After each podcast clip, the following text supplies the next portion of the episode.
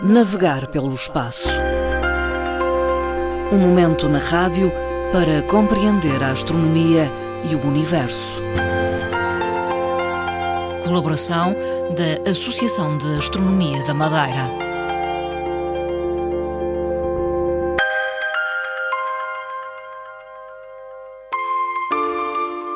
Hoje com Fernando Góes, presidente da Associação de Astronomia da Madeira, a quem saúdo. Boa tarde, Fernando Ora, boa tarde, Dona Marta e caros ouvintes que nos ouvem. Fernando Góes, vamos eh, atualizar uh, informação sobre as missões espaciais, parcerias da NASA, ESA e Roscosmos, lembrando que este último é uma estrutura russa. Exatamente. Isto foram parcerias entre estas três entidades instituições que têm anos de trabalho conjunto.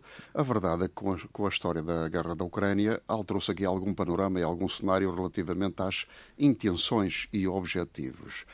Enquanto que, por exemplo, a NASA e a ESA têm uma colaboração muito acentuada, intensa, digamos assim, e cada vez mais ainda dinâmica, uhum. a verdade é que, com o início da guerra do, da Ucrânia em 24 de fevereiro, as questões colocaram-se logo de uma forma perentória sim ou não. Há ou não colaboração, há continuação de colaboração. Uhum. E, entretanto, estava previsto uma chegada de astronautas à Estação Espacial Internacional. Ela, ela realizou-se em março. Astronautas bem, russos. Três, três astronautas russos. Ora bem, a verdade é que essa parceria continuou e ainda vai continuar, mas da parte da Roscosmos, Rússia, eh, após se verificar o início das sanções internacionais que estão a causar algum impacto, como é natural, a nível da, da Rússia, o senhor diretor-geral da Roscosmos, que se chama Dmitry Rogozin, preferiu umas palavras acentuadamente preocupantes. Uma das palavras foram estas: a, Rússia tem um arsenal astronómico que pode utilizar em qualquer momento para qualquer missão. Depois diz as missões de parceria, aos trabalhos de parceria com a NASA e com a, com a ESA na Estação Espacial Internacional podem cessar em qualquer momento que eh, a Roscosmos entenda. A questão da segurança dos astronautas e dos trabalhos eh, é uma questão que vamos remeter para a NASA face aos seus objetivos e a colaboração dos Estados Unidos nas, nas sanções. Que reflexos Bom, teria esse retirar de apoio por parte da Roscosmos? Concretamente e objetivamente seria imediatamente cessar o trabalho, como era evidente, de, de, de, investigação que está a fazer em grande escala na Estação Espacial Internacional. Deixava de haver cooperação a esse Exato, nível? qualquer cooperação, pronto, era, era cortada imediatamente. Mas mais grave do que isso, era que os foguetes que estão a ser utilizados para a correção da trajetória da Estação Espacial Internacional, isso é público e é conhecido internacionalmente, são fornecidas pela Rússia, até que a NASA tenha os foguetes próprios, que neste momento está a caminho disso, mas vai demorar ainda alguns meses. E ele sabendo disso, ora bem, isto é nitidamente palavras ameaçadoras da parte do Sr. Rogozin. Reação da NASA e da ESA. Bom, de uma forma pacífica e responsável, a NASA responde: tomamos compromissos que vamos cumpri-los integralmente. integralmente, sem qualquer recuo seja a que nível for. Relativamente à segurança, vamos tomar providências para que isso não, não se possa verificar qualquer problema de segurança. Isto foi uma preocupação que agora parece que está atenuada. Fernando Góes, eh, que trabalhos conjuntos estão a acontecer na Estação Espacial Internacional? Bom, são trabalhos todos do género, não só a nível científico, hum. mas a nível de tecnologia uh, avançada. Hum. Porque muitos, muitos dos, dos, uh, dos ensaios que são feitos, quer a nível biológico, são testadas lá em várias áreas quimicamente e fisicamente uma série, tipo laboratório. A uhum. NASA tem um laboratório onde são testadas todas estas questões. E isto tem um serviço à humanidade. Uhum. Portanto, não há dúvida nenhuma que isto é uma situação que, que deve contar para que o futuro da humanidade seja de facto mais, mais feliz. Quantos astronautas estão neste momento na Estação uh, Espacial bem, Internacional? Na Estação Espacial Agora, há bem poucos dias, até 6 de maio, tinham 10. Entretanto, no dia 6 de maio, voltaram a regressar novamente eh, quatro astronautas. Então, neste momento, encontram sete. Portanto, desses sete, três dos Estados Unidos, três russos e um da ESA. Entre eles estão duas senhoras, no momento atual. Uma delas é a senhora Samantha Cristoforetti, que há não há muito tempo foi convidada para vir até a Madeira. Recusou num momento porque não tinha agenda para isso. Mas isto é até é uma referência, é uma senhora que tem uma, uma, uma, uma projeção internacional enorme. Acredita que haverá continuidade nestas parcerias estabelecidas entre a NASA, a ESA e, eventualmente, Roscosmos? Ora bem, há um compromisso que neste momento eh, deixou de ser falado, que é a questão dos três astronautas da Roscosmos, da Rússia. Sim. A NASA prometeu que a segurança, a sua segurança, se vai manter e que da parte deles não vai beliscar absolutamente nada. Esses trabalhos vão prosseguir. E é com satisfação até que da parte da, da Rússia e os três astronautas russos estão a colaborar com os Estados Unidos e vice-versa. Porque eles dizem mesmo, esta questão aqui é uma questão que não tem nada a ver com a, política. a questão de política. É uma questão só de científica. E sendo científica, vamos prosseguir com elas hum.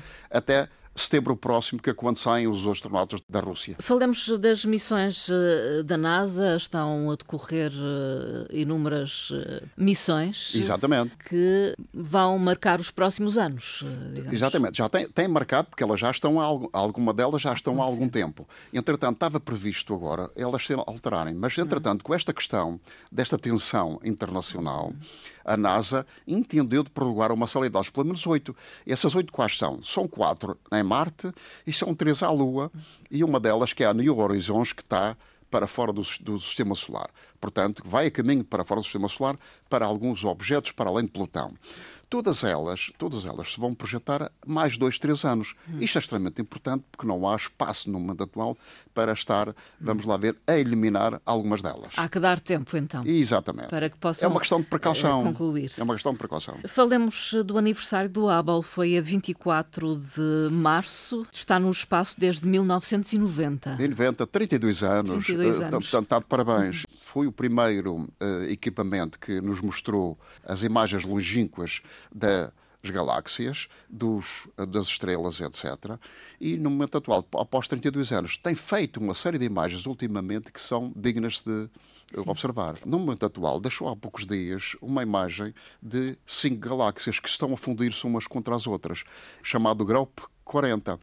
Elas estão a cerca de 200 mil anos-luz e quem olhar para aquelas galáxias, a imagem é digna de se ver. Portanto, foi a primeira, foi o primeiro equipamento, o primeiro equipamento espacial, chamamos assim, que depois de fazer uma exposição de 10 dias, mostrou-nos mais de 200 galáxias num local onde parecia não haver nada.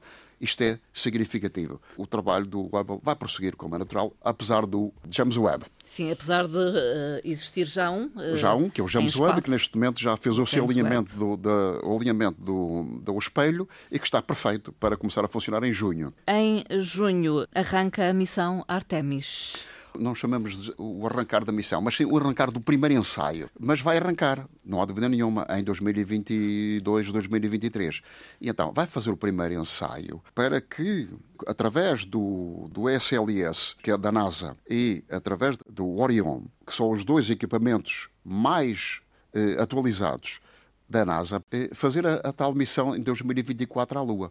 Provavelmente poderá falhar aqui algum, alguns meses, mas ela vai fazer-se efetivamente e vai arrancar, não há dúvida nenhuma, com o primeiro ensaio para projetar já o lançamento, o primeiro lançamento do foguetão para a, a Lua. Eh, acabou também de realizar-se uma missão privada na privada, Estação exatamente. Espacial Internacional. Exatamente. Esta missão privada é interessante. É composta por um ex-astronauta e três empresários. Estas pessoas pronto, quiseram ir uma visita à Estação Espacial. E lá estiveram agora cerca de 15 dias, que terminou agora mesmo uhum. também há poucos dias. E uma das coisas é que pagaram uma soma astronómica para fazer estas visitas, como é natural. Uhum. E o que isto serve para quê? Para ajudar e apoiar a NASA em futuras missões para quer para a Estação Espacial, quer para reiniciar o turismo também, que é extremamente importante, uhum. e para depois para Uh, além da Lua Marte. São potenciais investidores, é isso? Exatamente. Falemos ainda da missão Osiris-Rex, que Ora, tem estado missão... vigilante em relação a, a, um asteroide, o Bennu, e passa a focar-se num outro. Esta missão foi até o Bennu. Bennu é um dos tais potenciais asteroides que daqui umas dezenas, centenas de anos, talvez para aí no ano 2124, teremos também como potencialmente um asteroide perigoso, que é o Bennu. Estes asteroides, interessa saber de que são compostos, qual é a sua composição, uh, composição física e química. Uh, através desta visita, o Bennu, a Osiris Rex, recolheu, de uma forma breve, pousou e recolheu uma série de, de, material. Esse material está a caminho da Terra. Chegará cá em junho de 2023. Sai de Bennu, vem à, à Terra, aproxima-se da Terra, deixa cair o, o, uma, uma, sonda com o material, material que é recolhido no Pacífico para os Estados Unidos e que vai ser estudado.